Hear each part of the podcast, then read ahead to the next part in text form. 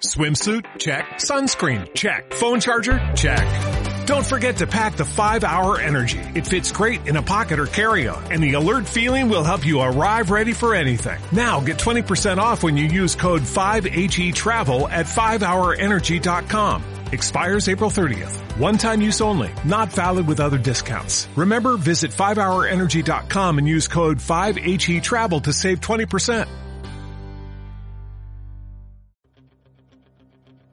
Esto es Le Falta Punch, el podcast de marketing que hasta tus tías pueden escuchar.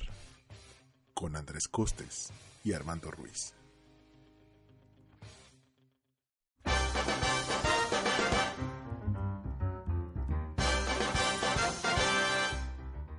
Hola, ¿qué tal? Mi nombre es Andrés Costes, me encuentran en Twitter como arroba el.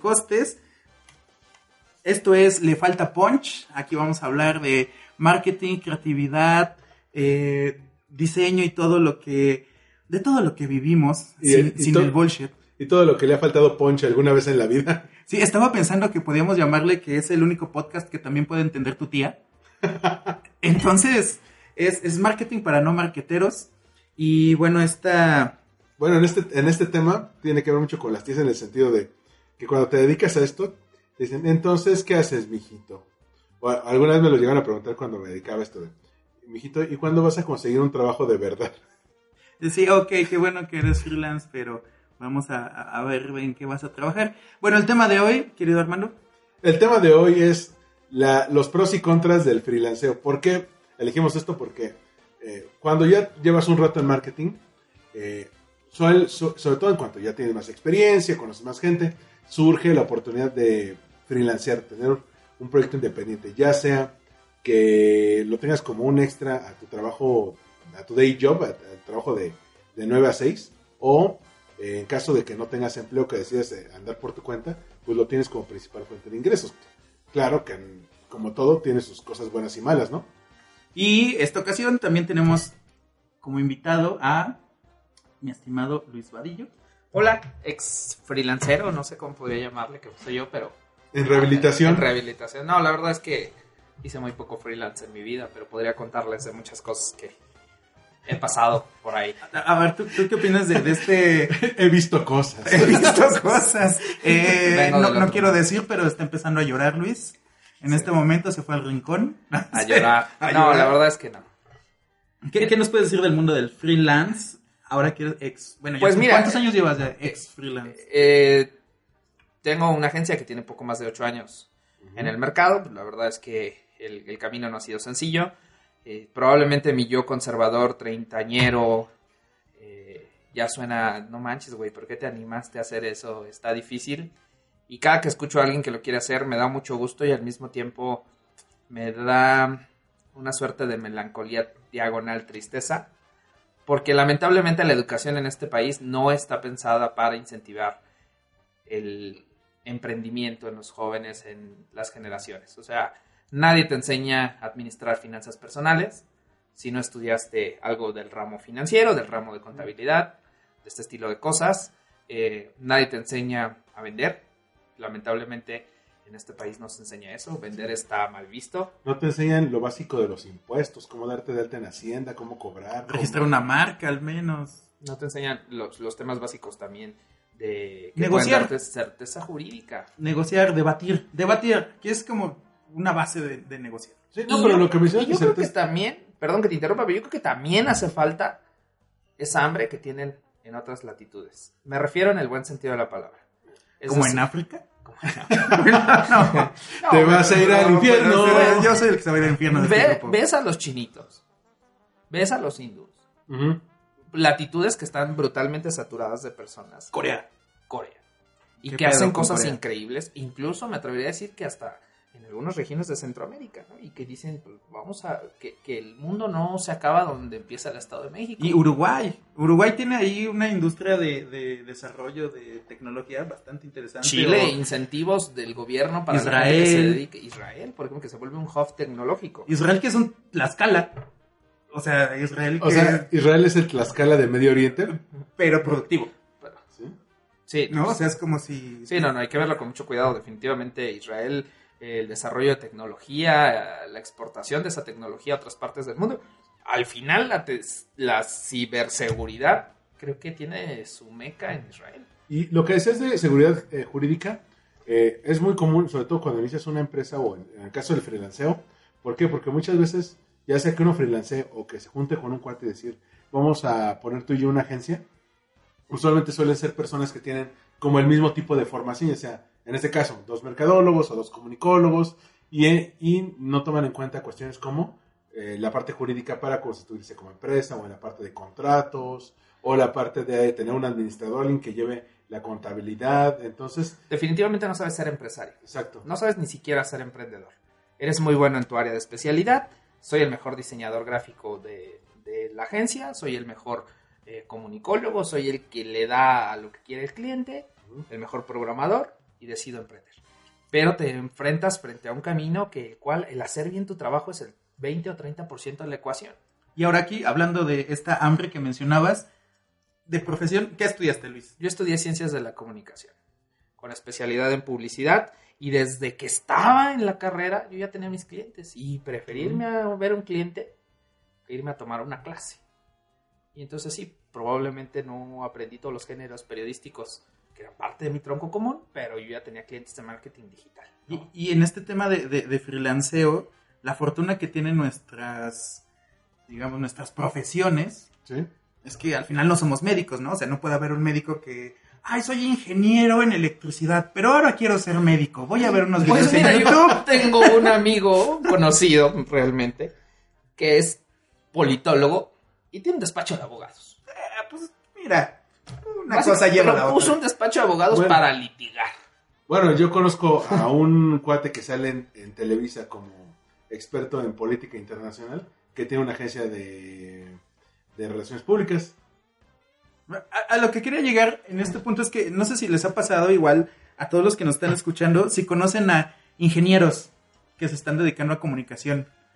Este, Mira, si yo pudiera médicos. volver a estudiar, probablemente estudiaría una ingeniería y un MBA. Y estaría en el marketing.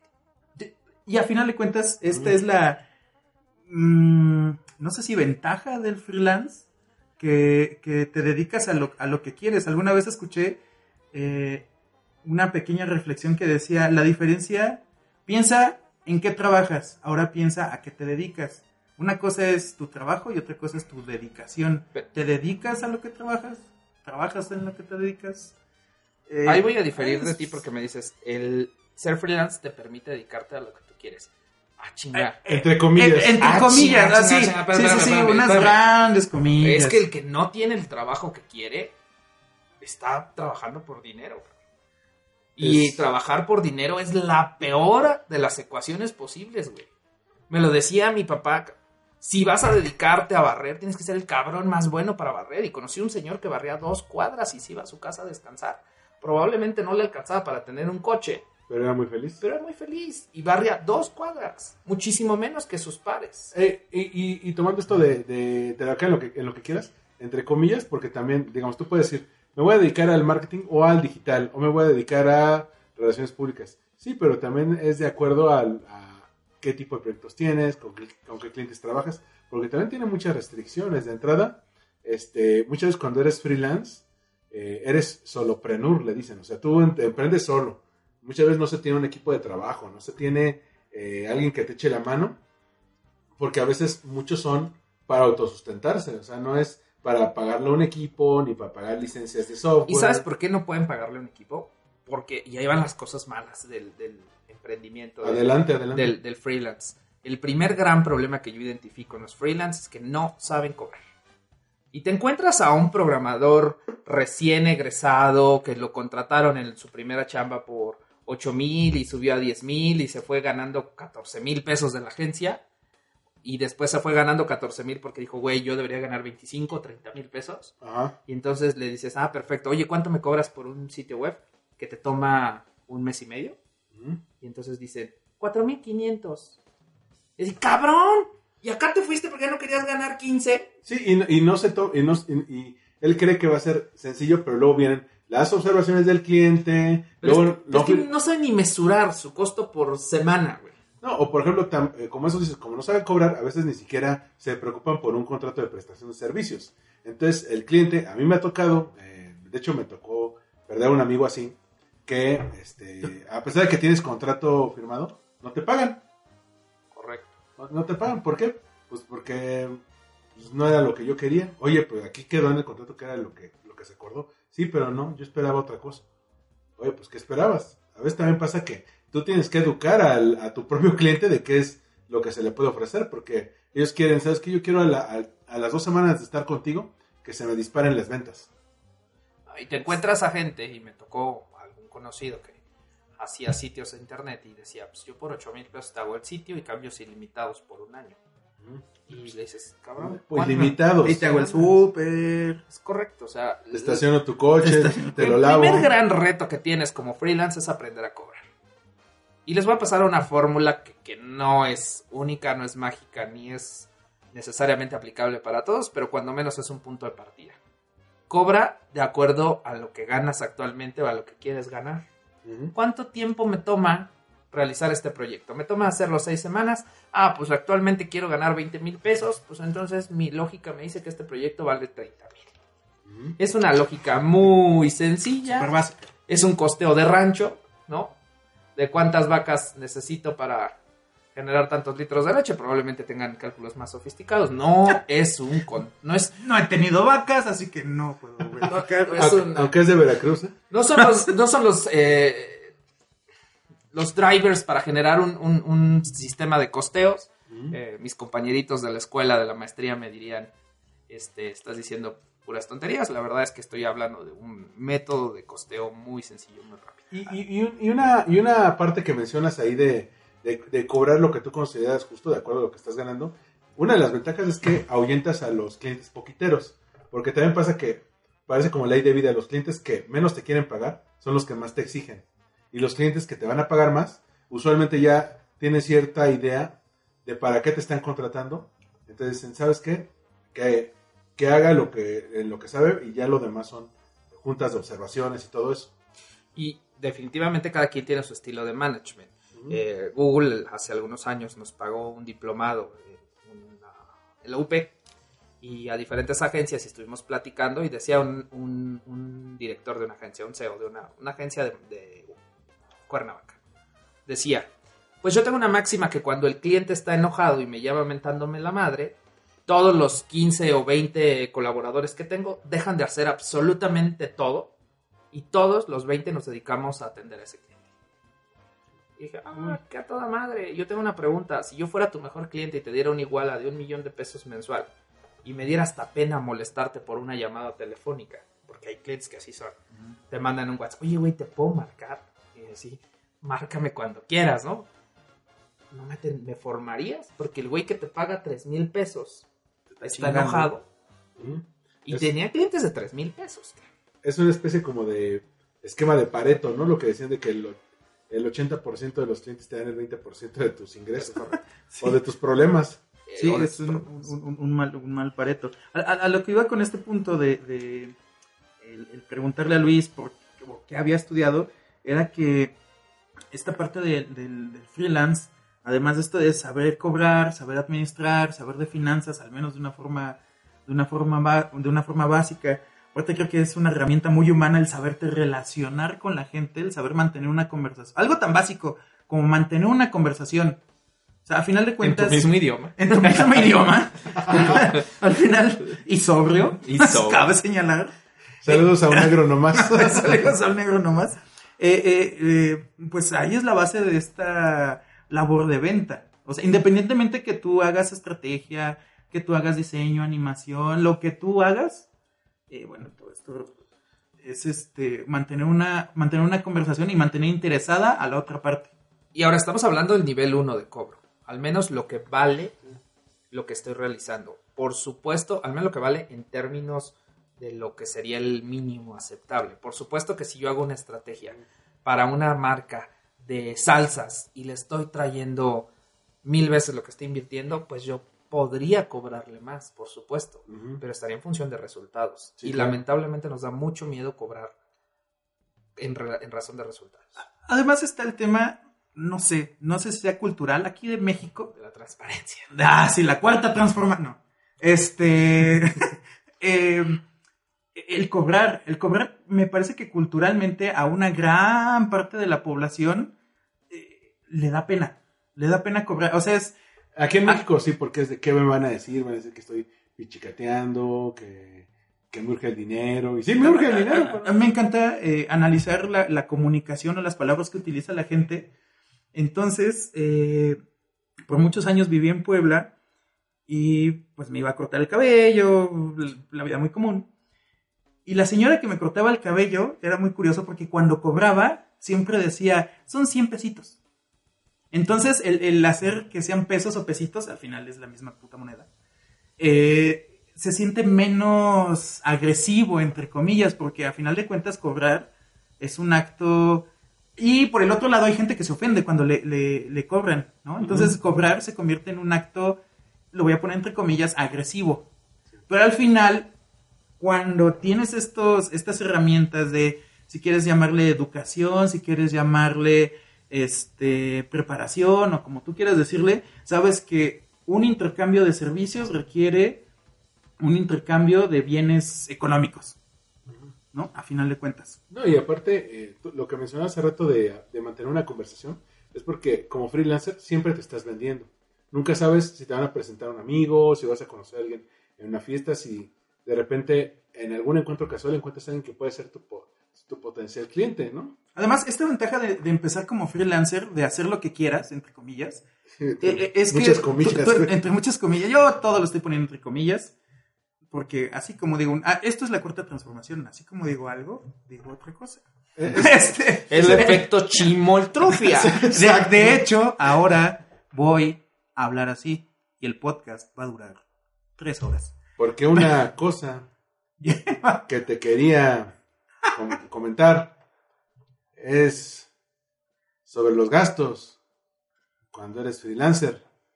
Por ejemplo, que tienes que sacar seguro de gastos médicos, seguro de vida, Pagar impuestos. porque ya no tienes IMSS, porque tienes que ver qué vas a hacer si te enfermas. A ver, ya no tenemos IMSS desde hace muchos años.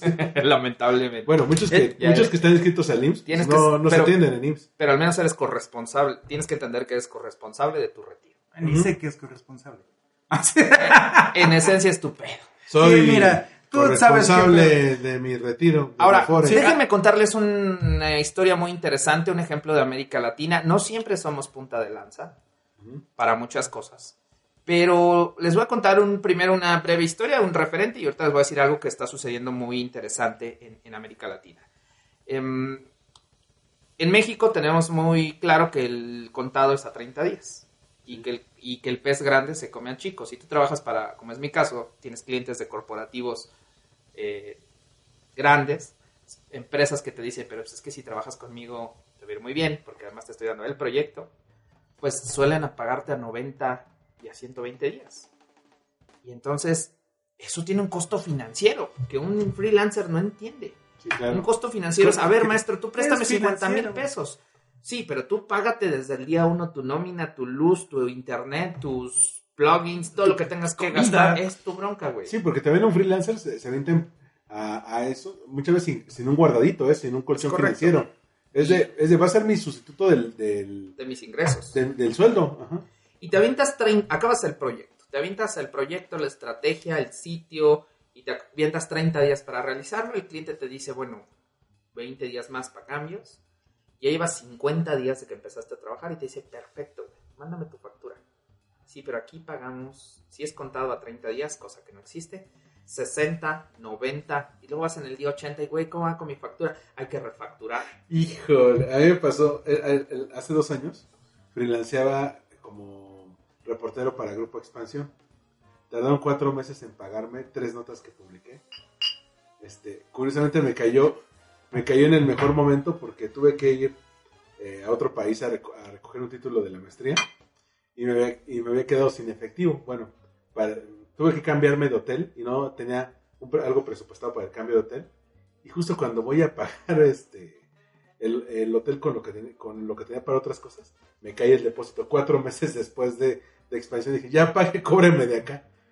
Y tú tuviste que absorber ese costo financiero. Bueno, sí, claro. déjame que les cuente. Ese costo financiero nadie lo cobra. Y los peces grandes lo saben perfecto porque tienen a los mejores CFOs o chips de finanzas en México.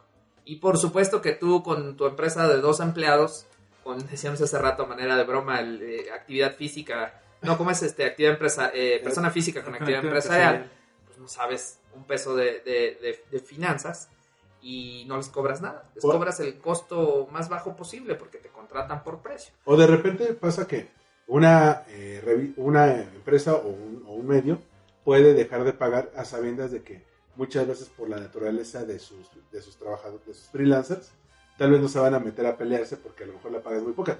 Por ejemplo, La yo- paga es muy poca y estos canijos tienen una área legal sí, que es por, rentable. ¿no? por ejemplo, te voy a poner caso de una revista. Le voy a cambiar el nombre para que para cuidar la identidad de la gente. Le voy a poner Nalgarabía.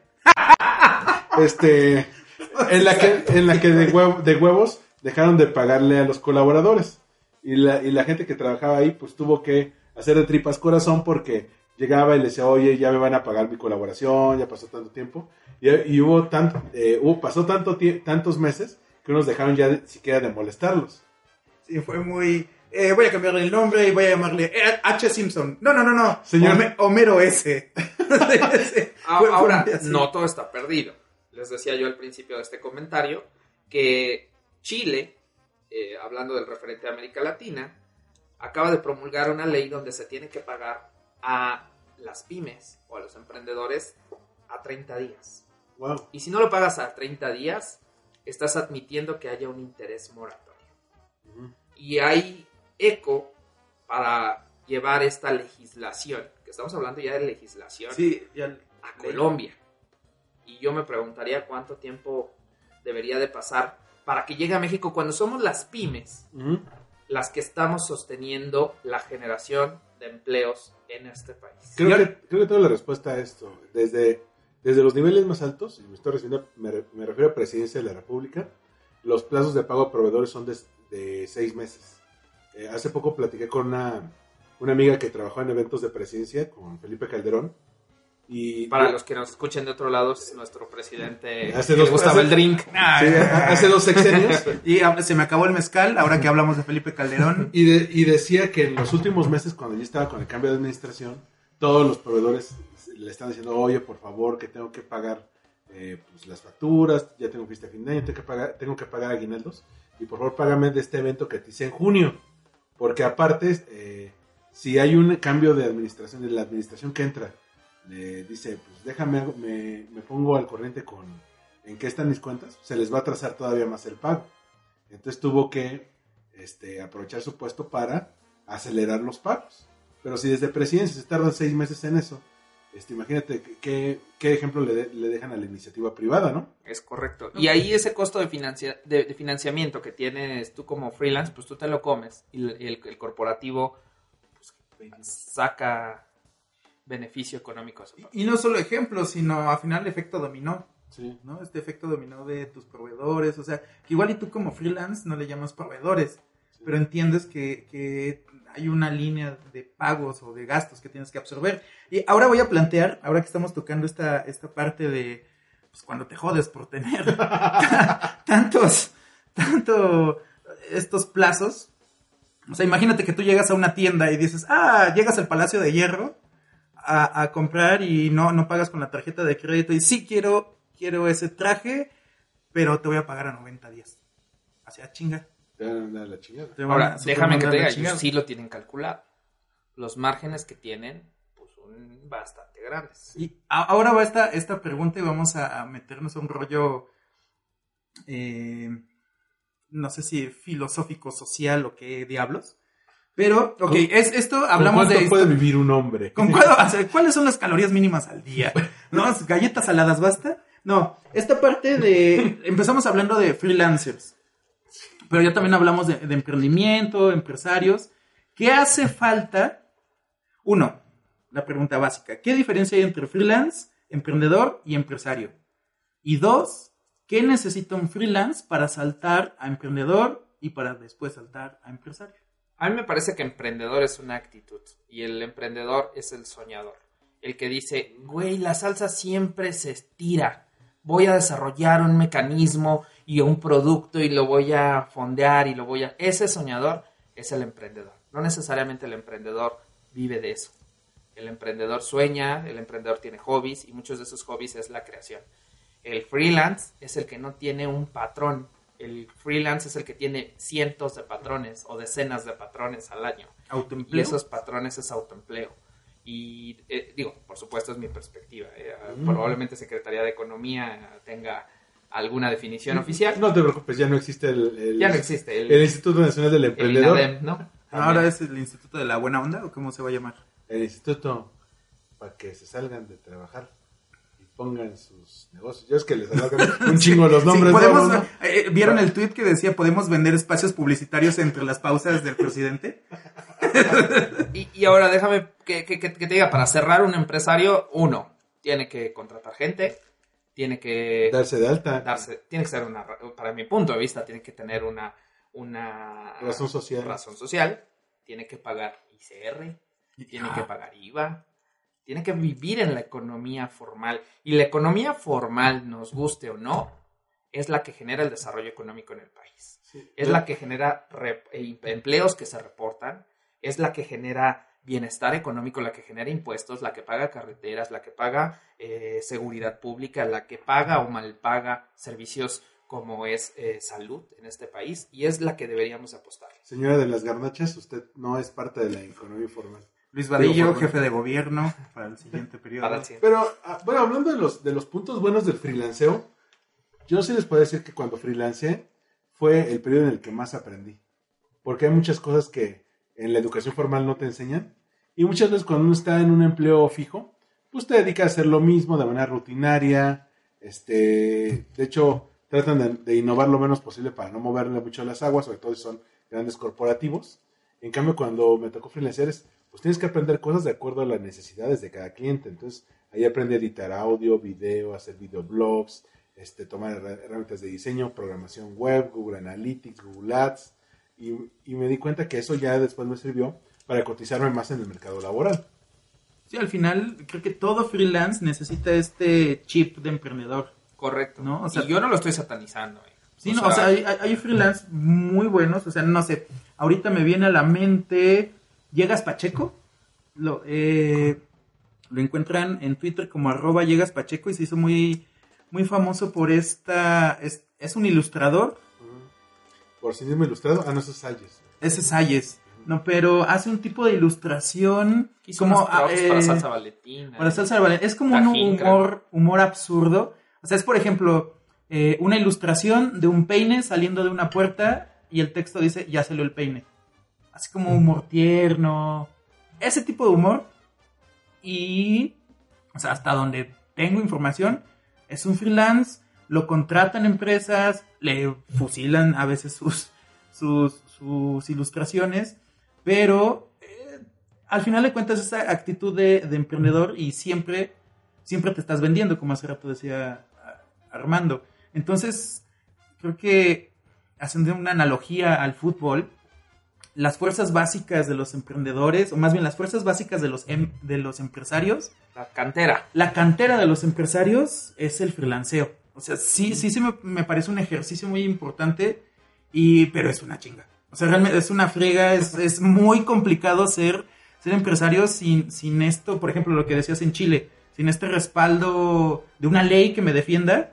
Así, ya estoy ahí a la deriva. Bueno, Ahora, no se crean empresa, emprendedores ni empresarios por decreto. ¿Mm? Tienes que tener esas ganas de comerte el mundo y ahí, insisto, ahí está el ejemplo de los chinitos. Sí.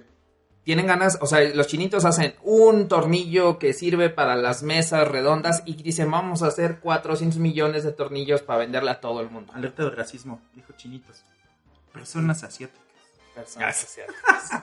Bueno, pero por ejemplo lo que hacen los chinos, por ejemplo, los que hacen el Gorilla Glass o los que hacen los componentes de, los iPhones, es, ok, pero vamos a hacer eh, componentes para 10 millones de estas cosas.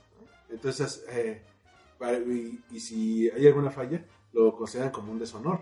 Pero también por la cantidad tan brutal de, de productos que hacen, ¿no? y que están en un proceso también de migración para desarrollar ahora eh, tecnología, para hacer cosas de más nivel. Eh, para mí es un punto de referencia, ¿no? Por Pero- eso es que, que hablo tanto de ellos y lo, lo hablo para bien. déjame sí, sí. decir. Pero ahí ta- también, por ejemplo, está, está John Ma, el CEO de Alibaba, que él no es eh, informático de profesión ni mercadólogo. Creo que era o abogado o era contador. Este, y, a, tra- y a partir de un despido fue que empezó con la idea de, Y de no- Alibaba. y que no fue aceptado en escuelas eh, gringas para hacer este estudios de este lado en Occidente, ¿no? Y ahora es, es tan fuerte que hay cine de Hollywood que producen Alibaba. O sea, hay mucha gente que de este lado del Chaco que no sabe qué es Alibaba. Y en China, pues es más fuerte que Amazon.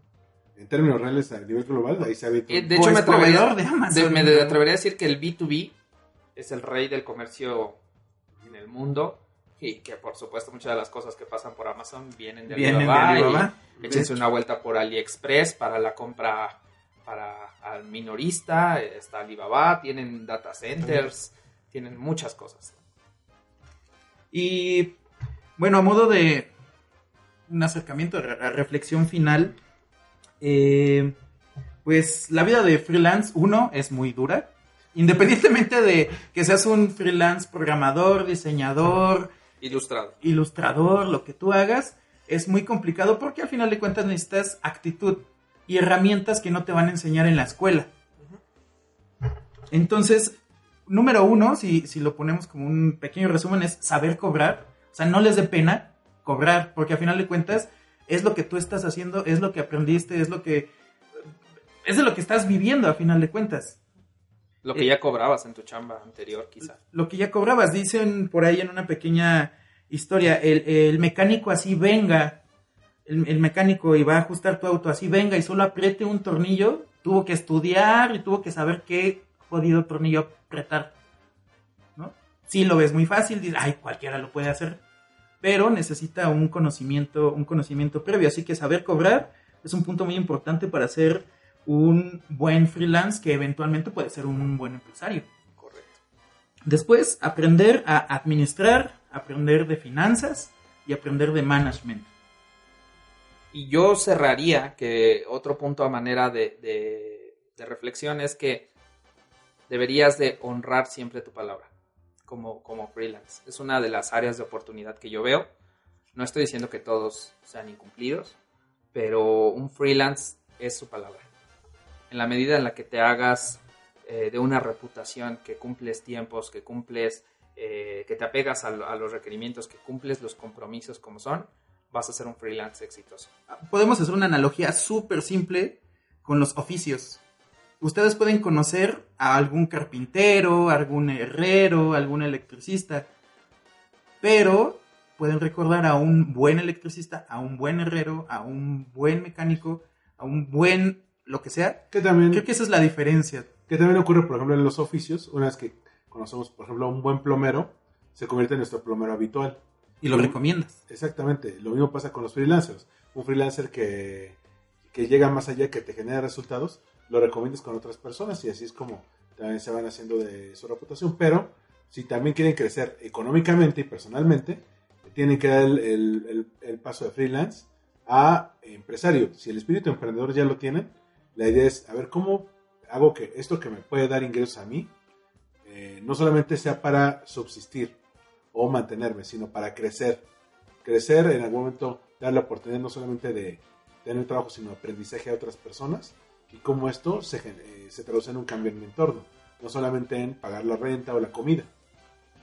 Y bueno, terminamos. ¿Ustedes qué opinan? ¿Son freelance? ¿Quieren aventarse? ¿Son godines y quieren aventarse a la vida de freelance? ¿Quieren llegar a ser empresarios? Y pues muchas gracias a Luis Vadillo. Muchas gracias por invitarme a esta sesión y bueno, hablar de un tema que me gusta y que creo que debería desarrollarse. más. ¿Y tus redes?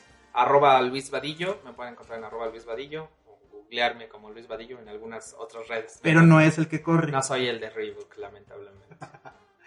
Armando-MKT en Twitter y en Instagram. Y yo soy arroba el costes. Muchas gracias por acompañarnos en Le Falta Punch. Hasta luego.